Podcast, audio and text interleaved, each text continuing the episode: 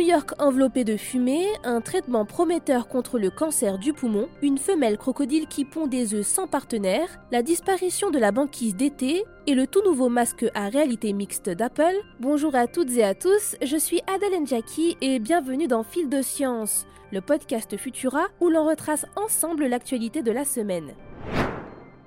C'est une vue apocalyptique que nous offre la Big Apple ces derniers jours. New York est en effet entièrement plongée dans un nuage de fumée depuis mardi. Une situation dangereuse pour la population puisque la ville aurait désormais la pire qualité d'air mesurée dans le monde. Sur une échelle de 5, la pollution aurait atteint le niveau le plus élevé et le plus important jamais mesuré dans la mégalopole. La concentration de particules fines aurait également atteint un niveau 14 fois plus élevé que les seuils recommandés par l'OMS, l'Organisation mondiale de la santé. Les autorités auraient par conséquent conseillé aux habitants de rester chez eux et de porter en extérieur un masque filtrant. New York subit de plein fouet les fumées des incendies qui ravagent actuellement le Québec, des nuages poussés par les vents vers le nord-est des États-Unis. L'atmosphère ayant viré du gris à une teinte orange-rouge intense en quelques heures seulement, la visibilité dans la ville se trouve considérablement réduite. Certains vols ont dû être annulés ou retardés dans deux aéroports de la région. Toutefois, la situation pourrait s'améliorer d'ici dimanche. D'après les prévisions météorologiques, les vents devraient changer de direction et l'arrivée probable des pluies devrait également faire retomber les particules au sol sur le nord-est américain.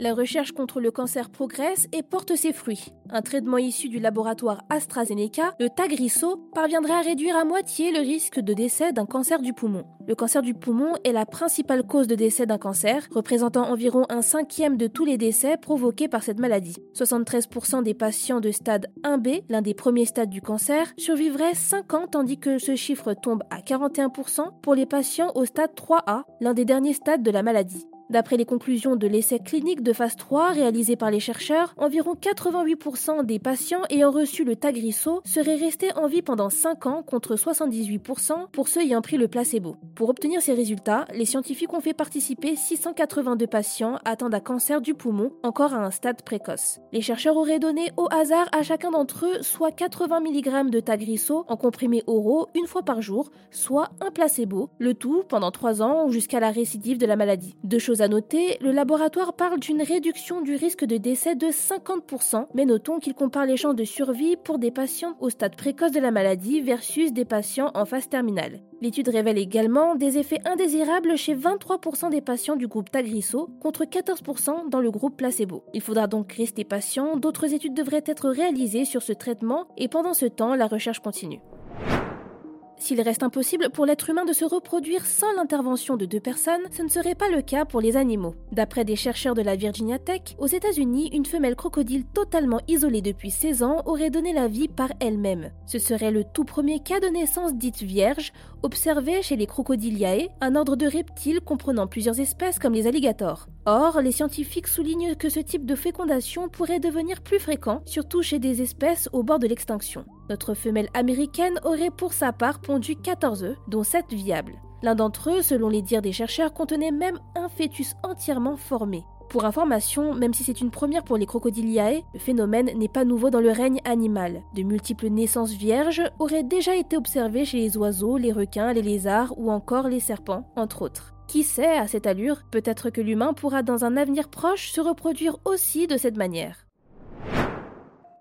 Il est désormais trop tard et les scientifiques nous avaient prévenus. La banquise d'été de l'océan Arctique serait désormais condamnée. C'est ce que vient d'affirmer une équipe internationale de chercheurs qui soutient également que cette partie du globe pourrait se retrouver sans glace dès 2023, soit une décennie plus tôt que les estimations des études antérieures, et ce, même dans l'hypothèse où nous réussirions à émettre peu d'émissions de gaz à effet de serre. Pour information, la banquise arctique est une composante majeure de notre système climatique. Sa disparition ne ferait qu'accélérer encore plus le changement climatique. Les chercheurs soulignent toutefois qu'il est en réalité compliqué de prévoir quand l'océan Arctique se retrouvera sans banquise pour la première fois en été, en raison des fluctuations chaotiques naturelles de notre système climatique. Gardons donc espoir, tout ne serait pas perdu à condition d'agir maintenant. Si vous êtes en recherche d'inspiration pour passer à l'action, n'hésitez pas à regarder l'interview d'Heidi Sevestre que nous sommes allés filmer il y a deux jours au salon Change Now.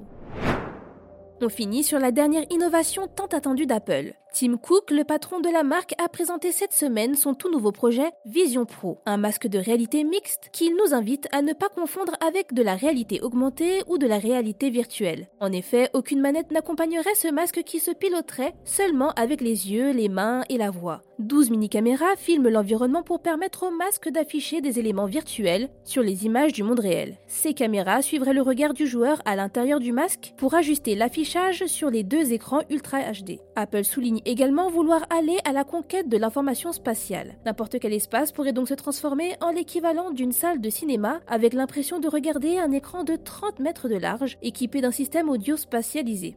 Est-ce donc la fin des salles de cinéma? À 3499 dollars le casque de réalité mixte? Probablement pas encore. Retrouvez plus d'informations sur ce casque haut de gamme et le reste de nos actualités sur Futura. C'est tout pour cette semaine. Si vous nous écoutez sur les applications audio, pensez à vous abonner pour nous retrouver toutes les semaines et à nous laisser une note et un commentaire pour soutenir notre travail. Cette semaine, je vous invite à découvrir notre dernier épisode de Vitamine Tech où Emma Hollen vous parle d'une ville irlandaise qui a appris un pari étonnant, interdire le portable aux enfants de moins de 12 ans. Quant à moi, il ne me reste plus qu'à vous souhaiter un excellent week-end et à la semaine prochaine.